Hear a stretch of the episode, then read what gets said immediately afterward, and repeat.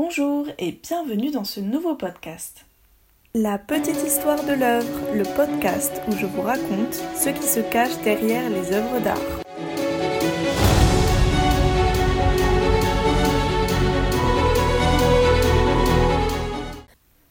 Aujourd'hui, nous allons parler de l'histoire qui se cache derrière l'œuvre Cornélie, mère des Gracques.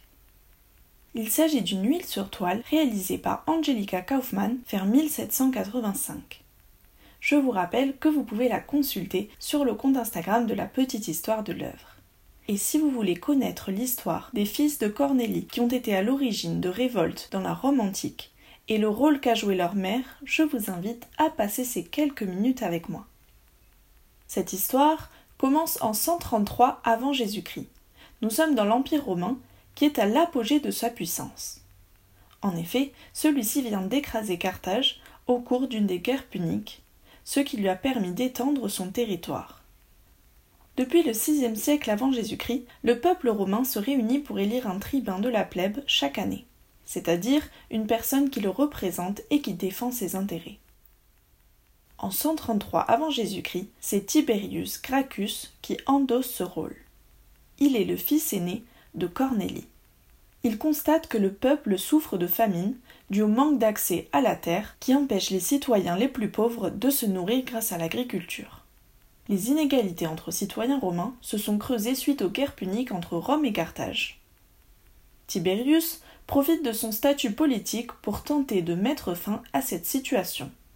C'est dans ce but qu'il fait une proposition de loi visant à limiter le droit de possession individuelle et qui permettrait donc de redistribuer les terres récupérées aux citoyens les plus pauvres. Mais cette loi ne sert pas l'intérêt des sénateurs qui sont pour la plupart de grands propriétaires terriens. Ils refusent de ce fait la loi et achètent un autre tribun de la plèbe nommé Octavius afin d'exercer un droit de veto. Tiberius a gagné des partisans au cours de ce combat politique, mais s'est également fait beaucoup d'ennemis qui attendent la fin de son immunité due à son statut de tribun de la plèbe. Il sait donc qu'il est en danger de mort et tente de se faire réélire une seconde fois pour continuer de bénéficier de l'immunité due à son statut. Cependant, des affrontements sanglants éclatent avec les sénateurs et Tiberius ainsi que plusieurs de ses partisans sont roués de coups et assassiné. Une dizaine d'années après la mort tragique de Tiberius, son frère cadet, Caius, s'engage à son tour comme tribun de la plèbe et propose des réformes dans une logique égalitaire. Entre autres, il approfondit la loi agraire proposée par son frère une dizaine d'années plus tôt. Ces idées acquièrent une grande popularité chez les citoyens romains et Caius réussit à se faire réélire une seconde fois. Mais l'histoire se répète et à nouveau un affrontement armé éclate, causé par l'opposition au cadet des frères Gracques. Cet affrontement laisse plusieurs milliers de morts et pousse Caius à fuir, puis celui-ci demande à son esclave de le tuer. La révolte politique des frères Gracques et leur tragique destin ont marqué durablement les générations romaines suivantes. Certains historiens considèrent même ces événements comme un point d'inflexion pour l'Empire romain qui l'a précipité vers sa fin. Cornélie, la mère des frères Gracques, de son vrai nom Cornelia Africana, est la fille de Scipion l'Africain, le général et homme d'État romain connu pour avoir vaincu Hannibal. Angelica Kaufmann fait de Cornélie la protagoniste de ce tableau, mais c'est surtout son rôle de mère qui est mis en valeur, car on peut y voir les Gracques lorsqu'ils sont encore enfants. En effet, elle est restée dans les mémoires comme le modèle de la mère romaine qui a toujours soutenu ses enfants. Malheureusement, à l'époque, il était quasiment impensable de dissocier une femme de son rôle maternel. Très vite devenue veuve, Cornélie se charge de l'éducation de ses fils.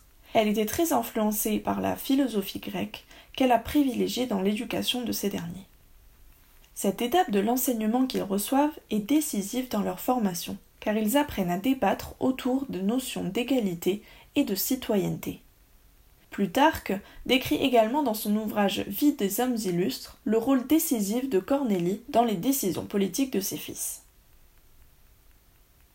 Angelica Kaufmann, quant à elle, est une des femmes peintres et portraitistes les plus célèbres du XVIIIe siècle et atteint une renommée européenne de son vivant.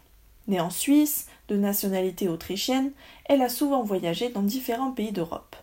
Elle parle l'allemand, l'italien, le français et l'anglais. Elle mène une vie d'artiste itinérante, accompagnée de son père qui est également artiste. Elle réalise de nombreuses commandes, notamment des portraits de l'aristocratie européenne. Elle se marie avec un homme qui profite de son aisance économique et s'enfuit avec sa fortune. Quelques années plus tard, en 1768, elle devient un des 36 membres fondateurs de la Royal Academy of Arts, dont seulement deux sont des femmes. Cependant, elles ne sont pas traitées sur le même pied d'égalité que leurs homologues masculins. Elles se voient refuser le droit de poser sur le portrait officiel des académiciens. Elles sont également exclues de la gestion de l'institution. Kaufmann pratique la peinture d'histoire, comme c'est le cas pour Cornélie Mère-des-Grac, qui est considérée à l'époque comme le genre le plus noble et prestigieux. Il est souvent inaccessible aux femmes artistes, car il nécessite des connaissances et une formation auxquelles celles-ci se voient souvent refuser l'accès. C'est pourtant Angelica Kaufmann qui introduit ce genre en Angleterre. Elle représentait souvent dans ses peintures des sujets féminins de l'histoire, et ses œuvres sont très bien reçues par la critique de l'époque. Ce tableau est aujourd'hui exposé au Musée des beaux-arts de Virginia aux États-Unis. J'espère que cet épisode vous a plu et on se retrouve au prochain podcast.